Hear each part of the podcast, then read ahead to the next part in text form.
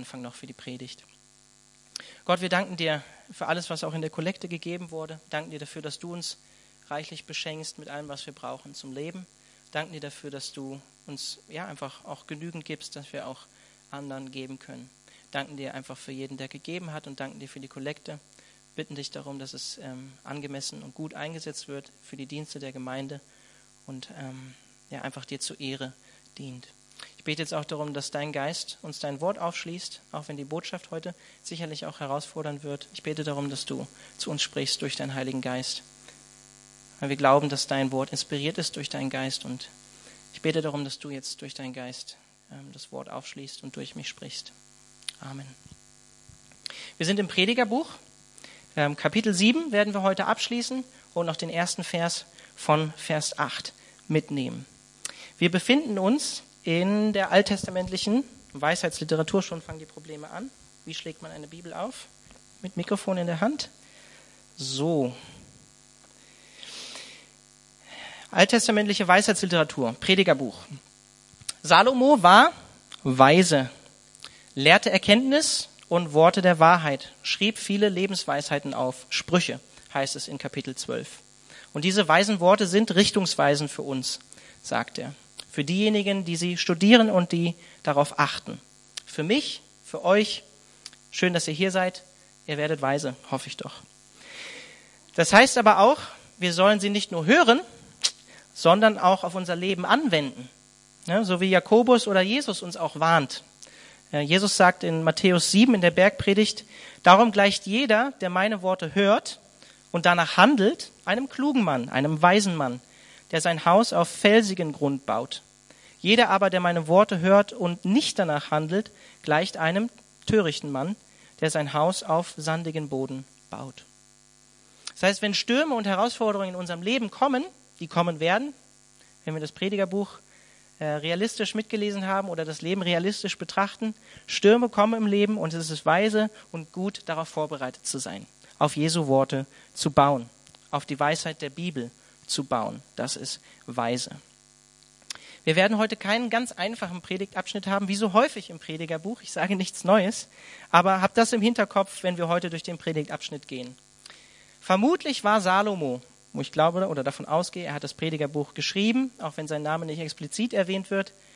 Salomo war wahrscheinlich der zweitweiseste Mensch, der jemals auf dieser Erde gelebt hat, nach Jesus Christus. Und er hatte die Möglichkeit, das lesen wir im Könige zum Beispiel, sich eine Sache von Gott zu erbitten. Und das war Weisheit und Erkenntnis, die er gewählt hat. Und alles Weitere hat er deshalb von Gott obendrauf bekommen.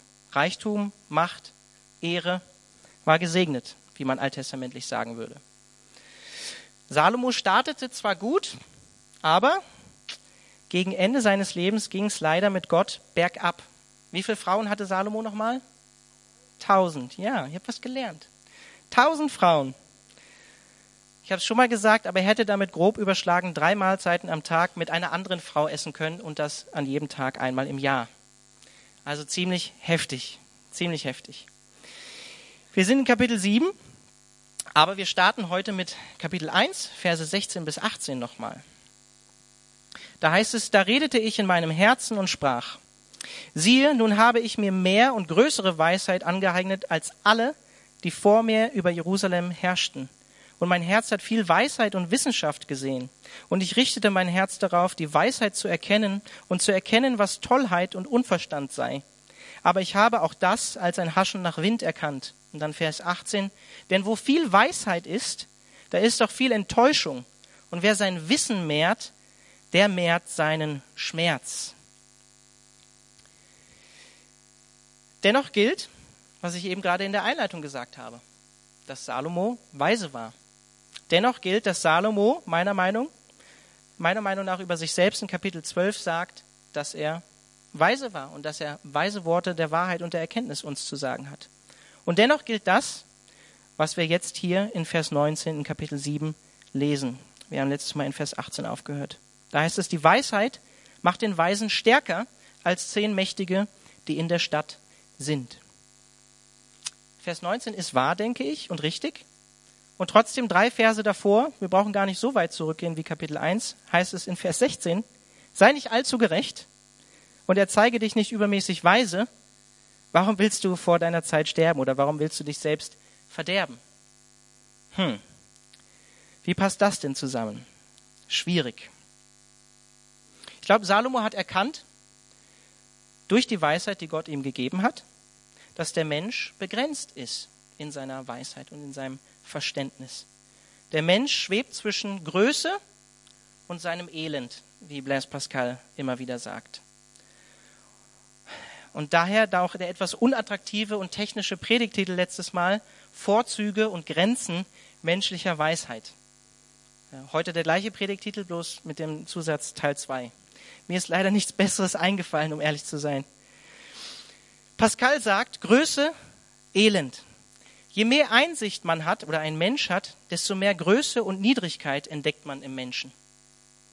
Je mehr Einsicht man hat, desto mehr Größe und Niedrigkeit entdeckt man im Menschen. Hört sich inhaltlich eigentlich fast an wie der Vers 18 in Kapitel 1. Je mehr Weisheit ein Mensch hat, desto mehr mehrt er seinen Schmerz. Warum ist das so?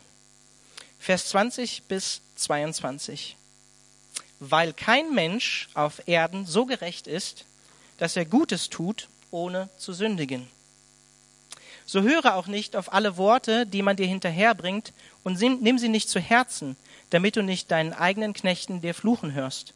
Denn wie oft, das weiß dein Herz, hast du auch anderen geflucht.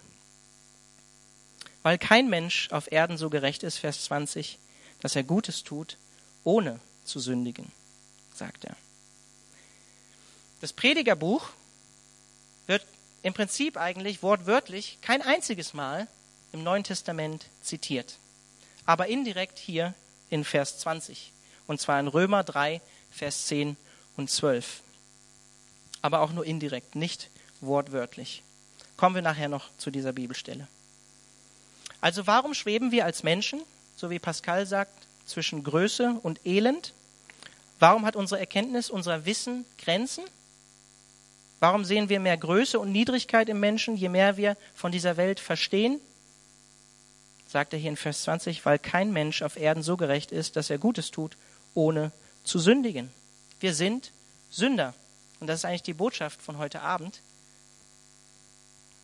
Wir können jetzt aufhören. Nein, es geht weiter. Das ist eigentlich wirklich heute die Botschaft oder die Kernaussage vom Text. Und wir lassen hier in der Calvary die Bibel sprechen, den Text zu uns sprechen. Wir sind als Menschen im Ebenbild Gottes, im Imago Dei geschaffen. Daher haben wir auch eine gewisse Größe, wie Pascal sagt, die man bei uns Menschen wahrnehmen kann. Aber seit 3. Mose, Sündenfall, sind wir vom Thron gefallen. Das heißt, elend, wie Pascal sagt. Das ist der Zustand von uns als Menschen. Und wir sehen beides in uns. Größe und Elend. Größe und Elend. Ich weiß nicht, ob ihr gesehen habt, wie radikal die Aussage hier eigentlich in Vers 20 ist, die Salomo hier macht oder der Prediger macht. Kein Mensch auf Erden, sagt er in Vers 20. Keiner ist keiner, oder? Keiner ist niemand.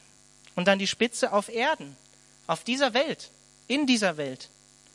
Das heißt, es gibt nicht eine einzige Ausnahme, sagt er hier in Vers 20.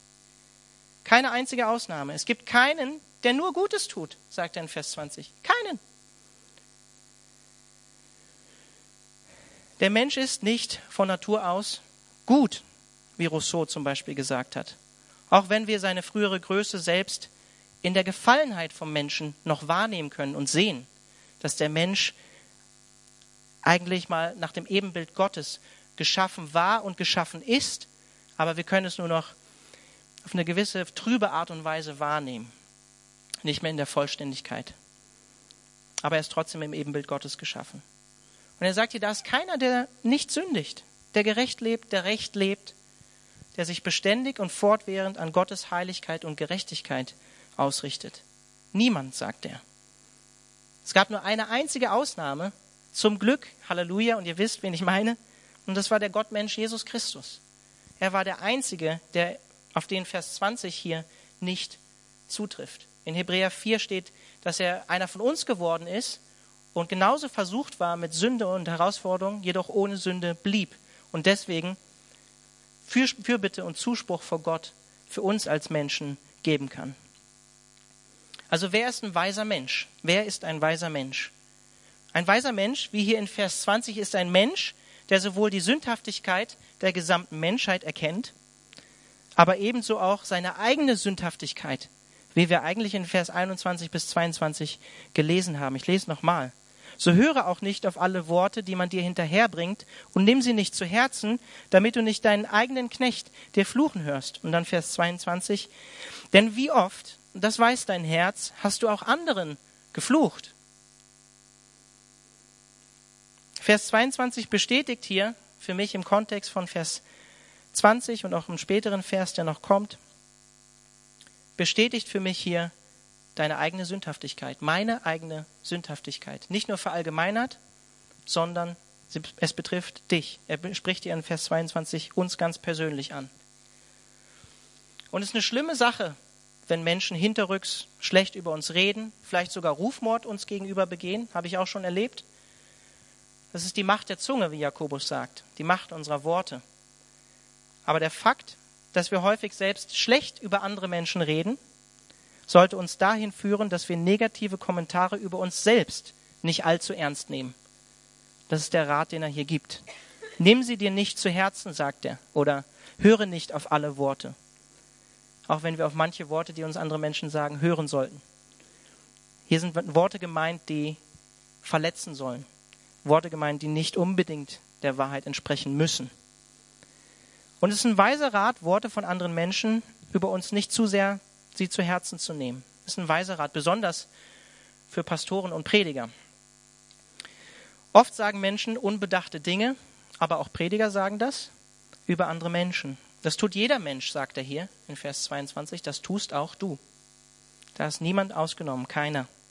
Und deswegen lass dich davon nicht allzu sehr belasten, wenn du, wenn du sowas mitbekommst, sagt er hier. Und der beste Kommentar für mich über Vers 20 bis 22 ist von wem? Von Pascal. Der sagt, so ist das menschliche Leben nichts als eine ununterbrochene Illusion. Man tut nichts, als sich gegenseitig zu betrügen und sich gegenseitig zu schmeicheln. Jetzt kommt's. Niemand spricht in unserer Gegenwart über uns so, wie er in unserer Abwesenheit über uns sprechen würde. Die Gemeinschaft, welche die Menschen verbindet, ruht nur auf diesem gegenseitigen Betrug.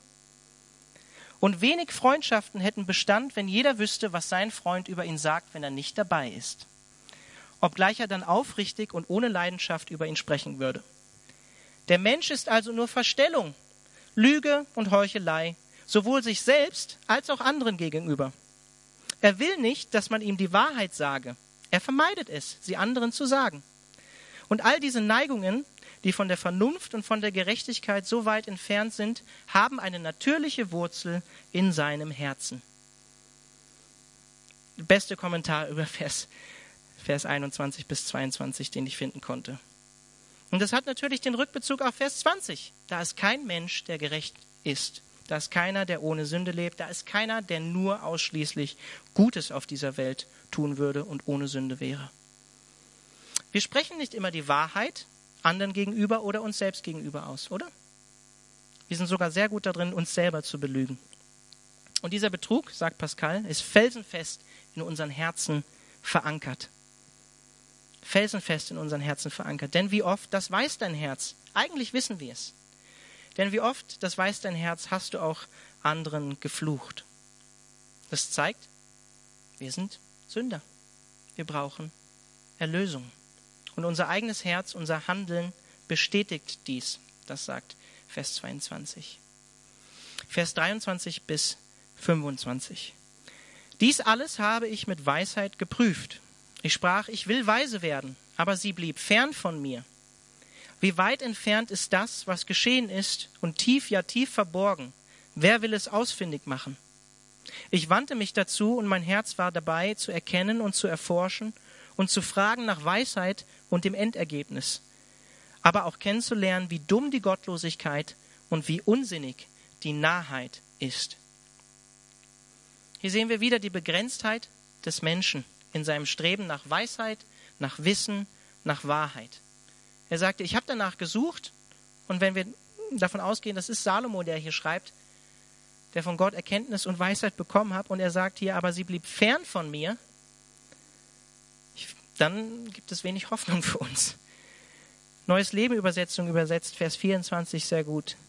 Der Sinn aller Dinge ist so fern und in unergründlicher Tiefe verborgen, niemand kann ihn ergründen. Salomo hat versucht, mit Wissen und Weisheit die Welt, in der wir leben, zu verstehen, Erfüllung und Sinn darin zu finden. Und obwohl er der Oberweise war, ist er daran gescheitert. Salomo hat das Problem der Menschheit erkannt. Haben wir hier in Vers 20 gelesen, Sünde. Da ist niemand, der gerecht ist, aber er konnte das Problem nicht lösen. Er konnte das Problem nicht lösen. Je mehr er die Welt verstanden hat, desto frustrierter war er. Desto sinnloser schien das Leben für ihn. Und deshalb ist es so, dass der letzte Schritt von Weisheit und Erkenntnis und von Vernunft die Erkenntnis ist, dass es so viele Dinge gibt, die unsere Vernunft und unsere Erkenntnis als Menschen einfach übersteigen. Und unsere Vernunft ist nur schwach, wenn sie nicht an diesen Punkt gelangt.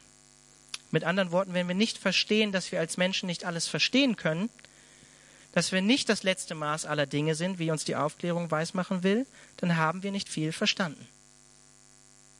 Und der erste Weg zur Besserung ist, das einzugestehen und demütig vor sich selbst, vor Gott und vor anderen Menschen zu werden. Der Beginn von Weisheit und Erkenntnis ist, dass ich erkenne, dass ich eben nicht alles wissen und verstehen kann, dass wir begrenzt sind, dass wir unvollkommen sind als Menschen in unserem Denken, in unserem Handeln, in unseren Gedanken, in unseren Ideen, in der Wissenschaft, die wir als Menschen betreiben. Wir sind Menschen, begrenzt. Und dann sagt er hier in Vers 25, aber auch kennenzulernen, wie dumm die Gottlosigkeit und wie unsinnig die Nahheit ist.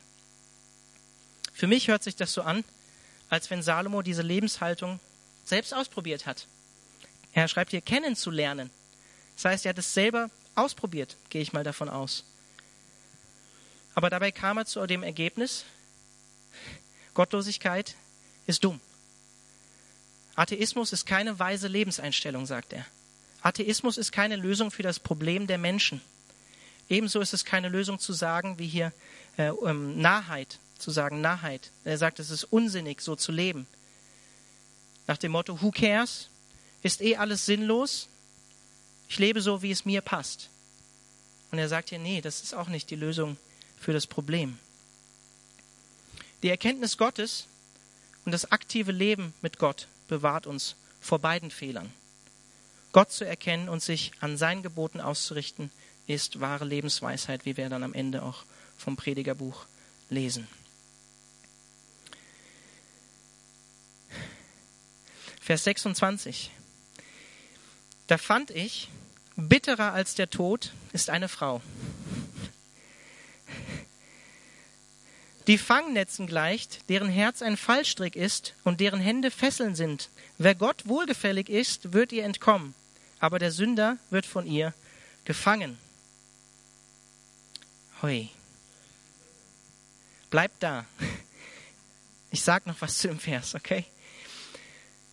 Auch wenn der Prediger Verstand hat, verstanden hat, dass er nicht alles erkennen konnte, auf seiner Forschungsreise über den Menschen hat er ein paar Dinge festgestellt. Und ich vermute, zu dieser Erkenntnis, die er hier in diesem Vers schreibt, kam er nach dieser, dieser, nachdem er diese Lebenshaltung, die er dann Vers davor beschrieben hat, gottlos zu leben, ähm, als nah zu leben sozusagen, nicht darauf zu achten auf Gottes Gebote, einfach so zu leben, wie es ihm in den Sinn kommt, ist er zu dem Ergebnis gekommen, das er hier in Vers 26 beschreibt kennenzulernen, Gottlosigkeit und Torheit, wie er vorschreibt. Das ist keine allgemeine frauenfeindliche Aussage. Wenn ihr das Sprüchebuch kennt, hier ist eine bestimmte Art von Frau gemeint, nämlich die ehebrecherische Frau. Und wir können diese Art von Mensch ebenso auf einen Mann anwenden, ja, auf Männer übertragen. Geht hier um einen Menschen, der sein Inneres darauf gerichtet hat, andere Menschen zu verführen in dem Fall höchstwahrscheinlich sexuell zu verführen. Wird hier beschrieben mit einer Jägermentalität, mit Fangnetzen, mit Fallstrick, mit Fesseln. Und eine Jägermentalität haben auch, wenn wir ehrlich sind, viele Männer, oder? Viele junge Männer. Müssen wir, äh, müssen wir realistisch sein. Mann und Frau betrifft das. Jemand, der sich an Gottes Maßstäben für die Sexualität ausrichtet, wird nicht von solchen Menschen zu Sünde verführt, wenn Gott gnädig ist. Sprüche 2 lesen wir das, Sprüche 5, Sprüche 6, Sprüche 7, 30 und 31. Ich möchte euch aus Sprüche 2, Verse 14 bis 22 vorlesen, auch von Salomo geschrieben. Da schreibt er, diese Menschen haben Spaß daran, Böses zu tun. Lauthals freuen sie sich, wenn sie die Wahrheit in böser Absicht verdrehen können. Sie gehen krumme Wege und kommen ab von der Spur. Besonnenheit und Urteilsvermögen bewahren dich, auch vor der fremden Frau, vor der Unbekannten, die dich mit Schmeicheleien verführen möchte. Sie verlässt den Mann, der von Jugend an ihr Freund war, und den Bund mit ihrem Gott hat sie vergessen. Der Weg zu ihrem Haus führt in den Tod. Er endet im Totenreich. Alle, die sich mit ihr einlassen, finden nicht mehr auf den Weg zum Leben zurück. Darum geh zusammen mit den guten Menschen deinen Weg und lebe wie die Rechtschaffenen. Denn die Aufrichtigen werden das Land bewohnen und die Unbescholtenen werden darin bleiben. Doch die Gott verachten werden aus dem Land geschafft und die treulosen Menschen werden aus ihm herausgerissen. Jetzt dachtet ihr vielleicht, Vers 26 wäre schon eine harte Nummer gewesen. Es kommt noch Vers 27 und Vers 28. Bevor ich die lese, ihr dürft jetzt nicht vorlesen, bevor ich die lese, lese ich euch noch 1. Könige 11, Vers 1 bis 6 und Prediger 2, Vers 8 vor. 1. Könige 11 heißt es über den König Salomo. Aber der König Salomo, Vers 1, liebte viele fremde Frauen neben der Töchter des Pharao, moabitische, ammonitische, edomitische, zidonische und hethitische, aus den Heidenvölkern, von denen der Herr den Kindern Israel gesagt hatte, Geht nicht zu ihnen, lasst sie nicht zu euch kommen, denn sie werden gewiss eure Herzen zu ihren Göttern wenden. An diesen hing Salomo mit Liebe. Und er hatte siebenhundert fürstliche Frauen und dreihundert Nebenfrauen, macht tausend, und seine Frauen verleiteten sein Herz. Seine Frauen verleiteten sein Herz. Und es geschah zu der Zeit, als Salomo alt geworden war, da wendeten seine Frauen sein Herz anderen Göttern zu, so dass sein Herz nicht mehr ungeteilt mit dem Herrn, seinem Gott, war wie das Herz seines Vaters David. So lief Salomo der Astarte nach, das ist eine Gottheit, der Gottheit der Zidonier und Milkom, dem Gräuel der Ammoniter. Dem hat man übrigens auch Kinderopfer dargebracht. Und Salomo tat, was böse war in den Augen des Herrn, und er folgte dem Herrn nicht völlig nach wie sein Vater David. Auch baute Salomo eine Höhe auf dem Chemosh, den Groll der Moabiter, auf dem Berg, der östlich von Jerusalem liegt, und für den Moloch den Gräuel der Ammoniter. Und ebenso machte er es für alle seine ausländischen Frauen, die ihren Göttern räucherten und opferten. Da wurde der Herr zornig über Salomo, weil sein Herz sich abgewandt hatte von dem Herrn, dem Gott Israels, der ihm zweimal erschienen war. Bis Vers 9. Das ist der Kontext für die Verse, die ich euch gleich vorlesen werde. Und dann heißt es auch in Prediger 2, Vers 8, Ich sammelte mir auch Silber und Gold, Schätze der Könige und Länder, ich verschaffte mir Sänger und Sängerinnen und was zur Wollust der Menschensöhne dient. Frauen über Frauen. Predigerbuch, Kapitel 2, Vers 8. Das war die Schwachheit Salomos,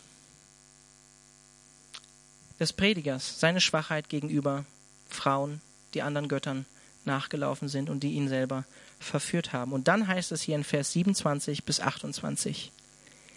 Siehe, das habe ich herausgefunden, spricht der Prediger, indem ich eins ums andere prüfte, um zum Endergebnis zu kommen. Was aber meine Seele noch immer sucht, habe ich nicht gefunden. Einen Mann habe ich unter tausend gefunden, aber eine Frau habe ich unter diesen allen nicht gefunden. Versteht ihr, was er hier sagt? In Vers 27? Er sagt in Vers 27, Weisheit, Wissen ist sehr rar bei den Männern. Ja, da hat er einen von, zehn, von tausend gefunden, aber noch rarer bei den Frauen. Da hat er null von tausend gefunden. Das sagt er hier. Ich lasse hier den Text sprechen. Das sagt er. Was sollen wir dazu sagen, was er hier sagt?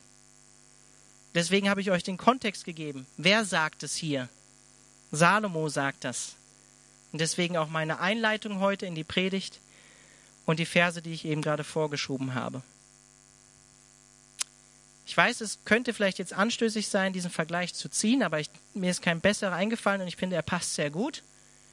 Aber Salomo war jemand, der die Playboy-Villa von Hugh Scheffner quasi zu Hause hatte. Ja? Nur, dass er dabei eigentlich noch Hugh Scheffner in die Tasche gesteckt hat. Das ist übrigens der Gründer von Playboy. Tausend Frauen. David Gusik, ein Kommentator aus der Calvary Chapel Bewegung, den ich sehr schätze, schreibt zu diesem Vers. This speaks more about Solomon's companionship than it does about the relative wisdom of man and woman. Er sagt hier, dieser Vers spricht mehr über die Gemeinschaft und die Beziehung, die sich Salomo ausgesucht hat, als dass der Vers über ähm, das Verhältnis von Weisheit von Mann und Frau sprechen würde. Womit ich oder auch er nicht sagen will, dass alle vermeintlich hübschen Frauen, hübsch ist ja relativ sowieso, dumm wären. Das will der Vers nicht sagen und das will David Gusik auch hier mit seinem Kommentar nicht sagen. Aber es wäre schon interessant zu wissen, wenn wir diese Verse hier in Vers 26, 27 lesen, in welcher Lebensphase, wenn Salomo das Predigerbuch geschrieben hat, in welcher Lebensphase er das hier geschrieben hat. Weil es hört sich nicht so an, als wenn, als wenn er noch mitten dabei ist, ähm, in dieser Sünde zu leben, die in 1. König 11 geschrieben wird. Und deswegen gehen viele Ausleger auch davon aus, dass er hier in den Versen für sich erkannt hat, dass eigentlich seine eigene Sünde ihn verführt hat, vor Gott wegzulaufen und anderen Göttern nachzulaufen durch die Frauen, die er geheiratet hat, die, die er eben nicht nach dem Alten Testament hätte heiraten sollen. Schwieriger Vers. Trotzdem, dieselbe Person, die das hier gesagt hat, in den beiden Versen, hat auch das Buch geschrieben, was eine sehr positive Haltung gegenüber der Frau ausdrückt, beziehungsweise gegenüber der Frau und der Liebe von einem Mann. Das Hohelied, ein Buch nach dem Predigerbuch. Kennt ihr vielleicht. Und in Prediger 9, Vers 9, also auch im Predigerbuch heißt es, Genieße das Leben mit der Frau, die du liebst, alle Tage deines nichtigen Lebens, das er dir unter der Sonne gegeben hat, alle deine nichtigen Tage hindurch, denn das ist dein Anteil in diesem Leben und in der Mühe, womit du dich abmühst unter der Sonne. Auch eine recht positive Haltung gegenüber der Frau. In den Sprüchen von Salomo, Sprüchebuch, heißt es über die Frau, Haus und Besitz erbt man von den Vorfahren, aber eine verständnisvolle Frau schenkt einem Gott. Sprüche 19, Vers 14 war das. Sprüche 18, Vers 22. Wer eine Frau gefunden hat, hat Glück gefunden oder Gutes gefunden, kann man auch übersetzen. Und der Herr hat seine Freude an ihm oder Gunst hat er erlangt vom Herrn. Und ihr alle kennt sicherlich auch Sprüche 31, wo dieses Lob über eine gute Frau oder eine tugendhafte Frau äh, ausgesprochen wird. Was ich jetzt nicht vorlesen werde, sind ein paar Verse. Sprüche 31 ab Vers 10 ist das. Ich persönlich glaube, diese beiden Verse hier sind eine historische Aussage von, vom Prediger, vom Salomo, die nicht zu verallgemeinern sind. Wie so viele Verse im Predigerbuch nicht einfach aus dem Kontext und dem Zusammenhang gerissen werden dürfen. Trotzdem, was ist der Kontext hier in diesem Kapitel oder in diesem Abschnitt?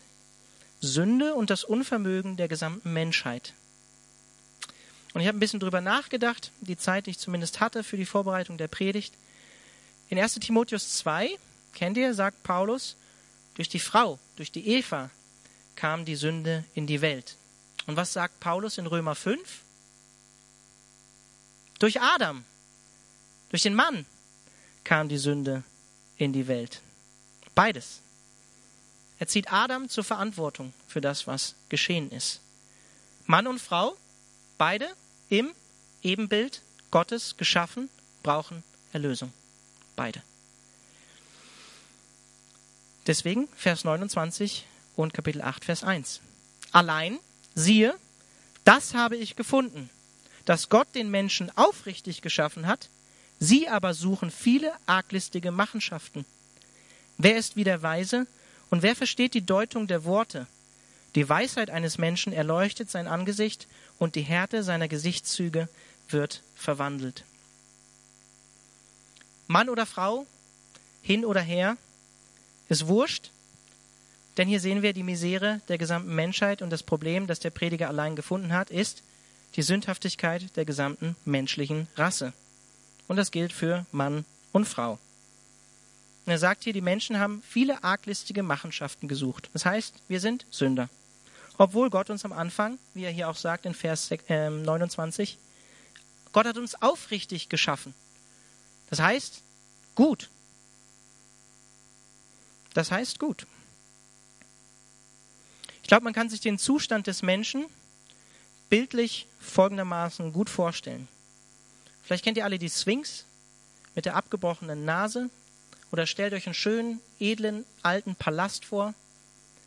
Aber seit Genesis 3, dem Sündenfall, ist dieses Gebäude oder die Sphinx über die Zeit in Verfall geraten.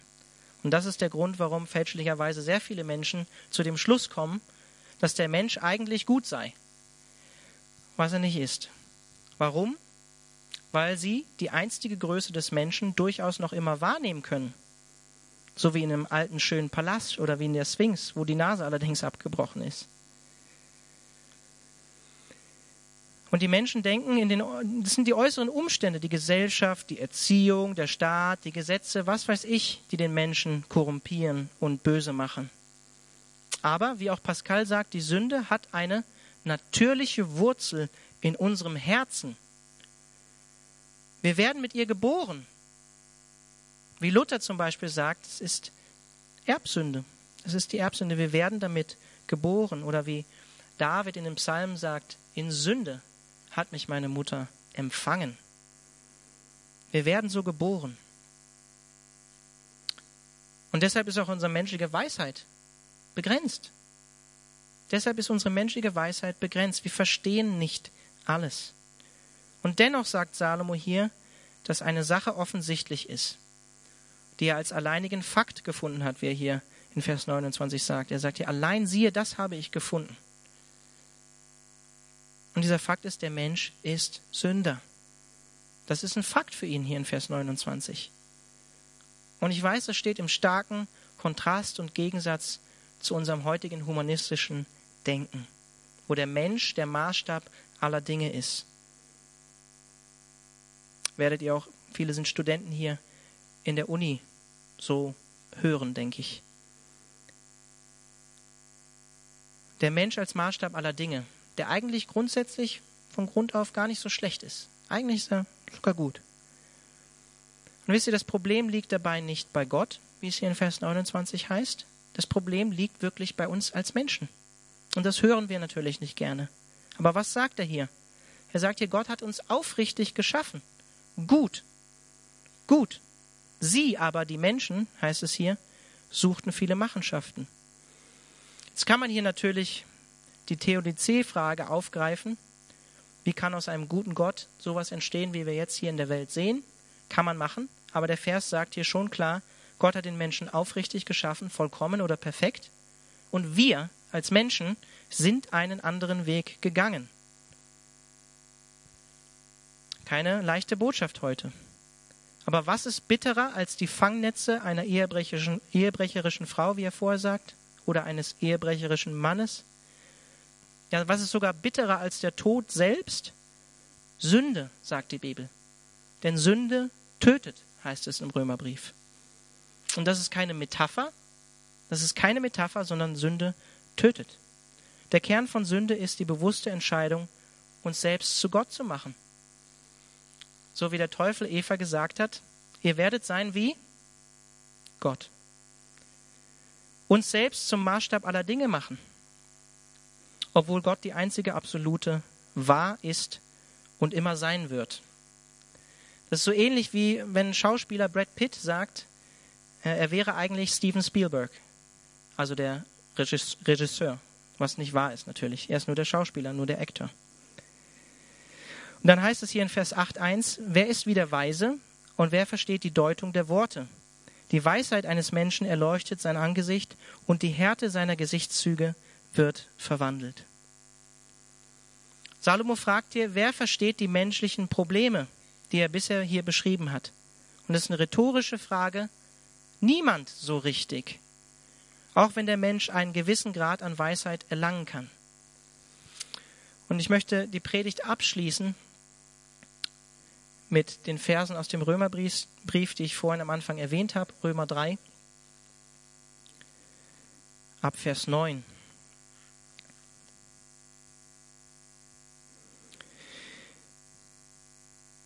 Da heißt es von Paulus, ich habe ja jetzt den Beweis erbracht, dass alle schuldig sind, die Juden ebenso wie die anderen Menschen, und dass alle unter der Herrschaft der Sünde stehen. Genau wie es in der Schrift heißt, keiner ist gerecht, auch nicht einer. Keiner ist klug, keiner fragt nach Gott. Alle sind, auf, sind vom richtigen Weg abgewichen. Keinen einzigen kann Gott noch gebrauchen. Keiner handelt so, wie es gut wäre, nicht ein einziger. Ihr Rachen ist ein offenes Grab. Ihre Zunge gebrauchen sie, um zu betrügen. Schlangengift verbirgt sich unter ihren Lippen. Ihr Mund ist voller Flüche und gehässiger Worte. Nichts hemmt ihre Schritte, wenn es gilt, Blut zu vergießen. Verwüstung und Elend lassen sie auf ihren Wegen zurück. Und vom Weg, der zum Frieden führt, wollen sie nichts wissen. Sich Gott in Ehrfurcht zu unterstellen, Predigerbuch, käme ihnen nie in den Sinn.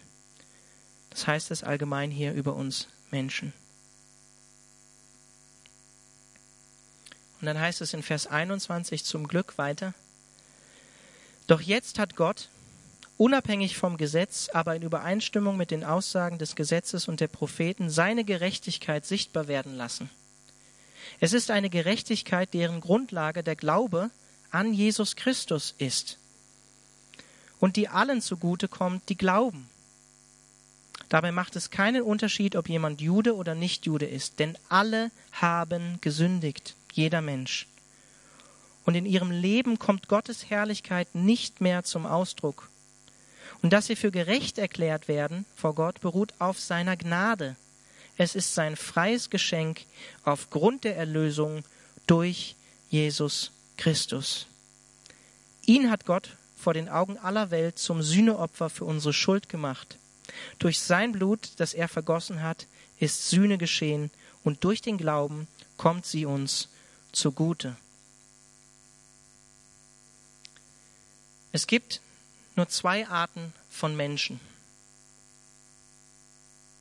Die Gerechten, die denken, dass sie Sünder sind, und die Sünder, die denken, dass sie eigentlich gerecht wären. Mehr Kategorien von Menschen gibt es im Prinzip nicht. Und vielleicht denkst du, wenn ich diese Verse lese, boah, das ist so destruktiv und so negativ über die Menschen. Ja, ist es. Aber das Christentum ist verdammt optimistisch für jemanden, der sieht, dass er eine Herz-OP braucht. Das Christentum ist verdammt optimistisch für jemanden, der weiß, dass er krank ist und eine Herz-OP braucht. Aber jemand, der ernsthaft krank ist, und nicht sieht, dass er eine Herz-OP braucht, ist nicht unbedingt glücklich darüber, eine Herz-OP zu bekommen oder sie angeboten zu bekommen. Aber wir brauchen sie alle, sagt die Bibel. Wir alle brauchen diese OP. Und die einzige Wahl, die uns als Sünder bleibt, ist, nicht nur seine Sünde zu erkennen, sondern auch umzukehren und Buße zu tun vor Gott. Sich allein auf Jesus Christus zu verlassen. So simpel, so einfach ist die gute Nachricht, das Evangelium. Und ich weiß, hier sitzen sicherlich einige Menschen, die diese Botschaft schon längst gehört haben und auch schon lange mit Jesus leben. Aber es tut so gut, uns immer wieder daran zu erinnern. Wir brauchen Gottes letztliche Weisheit. Und das ist Jesus Christus. Wenn er nicht unseren tiefen Abgrund von unserem Herzen erleuchtet, dann wird unser Angesicht auch nicht mit Freude, Licht und Gewissheit erfüllt, dass Gott uns liebt und dass er uns vergeben und uns eigentlich verändern möchte. Nur wenn er in unser Herz kommt, wird die Härte unserer Gesichtszüge verwandelt, wie es hier in Vers 8.1 heißt. Ich möchte mit einem Vers aus 2. Korinther 4, Vers 6 schließen. Da schreibt auch Paulus, Denn derselbe Gott, der gesagt hat, aus der Finsternis soll Licht hervorstrahlen, als, die, als er die Schöpfung gemacht hat, der hat es auch in unseren Herzen hell werden lassen, sodass wir in der Person von Jesus Christus den vollen Glanz von Gottes Herrlichkeit erkennen. Das Lobpreisteam kann gerne auf die Bühne kommen. Und ich schließe mit Gebet ab. Herr, ich möchte dich darum bitten, dass wir einfach neu an den Punkt kommen, wo wir sehen, auch wenn wir schon lange mit dir gehen, wir brauchen dich. Ohne dich sind wir hoffnungslos verloren. Und da ist keiner, auch wir nicht, auch wenn wir schon länger mit dir gehen, der es jeden Tag gut macht. Herr, und ich bekenne das selbst vor dir. Ich sehe das immer wieder, auch in meiner Ehe, ähm, in meinen zwischenmenschlichen Beziehungen zu meiner Frau, zu meinem Kind, zu anderen Menschen in der Gemeinde. Herr, ich möchte dich darum bitten, dass, dass du uns einfach überführst durch deinen Geist und dass du es hell werden lässt in unseren Herzen, wo wirklich auch Finsternis und Dunkelheit ist. Ich möchte dich darum bitten, dass wir wirklich umkehren, dass wir nicht nur erkennen, ja, da sind Dinge schiefgelaufen von mir selbst aus oder von anderen Menschen an mir, sondern dass wir wirklich einfach zu dir kommen, umkehren, Buße tun, so wie wir es auch am Sonntag gehört haben vom Sam. Ich möchte dich darum bitten, dass wir uns auf dich ausrichten und dass wir es zulassen, dass du mit deinem Licht kommst und die Finsternis ans Licht bringst. Ich möchte dich darum bitten, dass wir mutig sind und dir deine, unsere, unsere Finsternis geben, dir anvertrauen. Weil wir wissen, du gehst liebevoll damit um, du vergibst uns, du hast den Zorn Gottes am Kreuz getragen. Das feiern wir an Ostern. Du selbst hast gesagt, Gott, mein Gott, warum hast du mich verlassen? Weil du unsere Schuld getragen hast, Herr. Und ich preise dich dafür, dass ich ganz persönlich das mit 16 Jahren erfahren dürfte, dass ich diesen Frieden erfahren habe, dass der Heilige Geist über mich gekommen ist und ich gesagt habe, ja, ich, wenn du wirklich für mich gestorben bist, Christus, am Kreuz, wenn du einer von uns geworden bist, um uns zu erlösen aus dieser Misere, in der wir als Menschen sind, dann will ich mit dir leben. Ich danke dir dafür, dass du gekommen bist in mein Leben mit 16, dass ich diesen Frieden gespürt habe, dass du mir vergeben hast und dass du mich liebst. Und ich danke dir dafür, dass du das jeden Tag neu tust, wenn wir zu dir kommen, auch wenn wir schon länger mit dir gehen und auch von dir weggewandert sind. Ich danke dir dafür, dass du ein gnädiger und barmherziger Gott bist und dass du uns ein neues Herz schenken willst, wie es in der Jahreslosung heißt in Hesekiel. Preisen dich dafür, dass du uns nicht so lässt, wie wir sind, auch als Christen, sondern dass du uns verändern willst zum Guten. Danken dir dafür. Amen.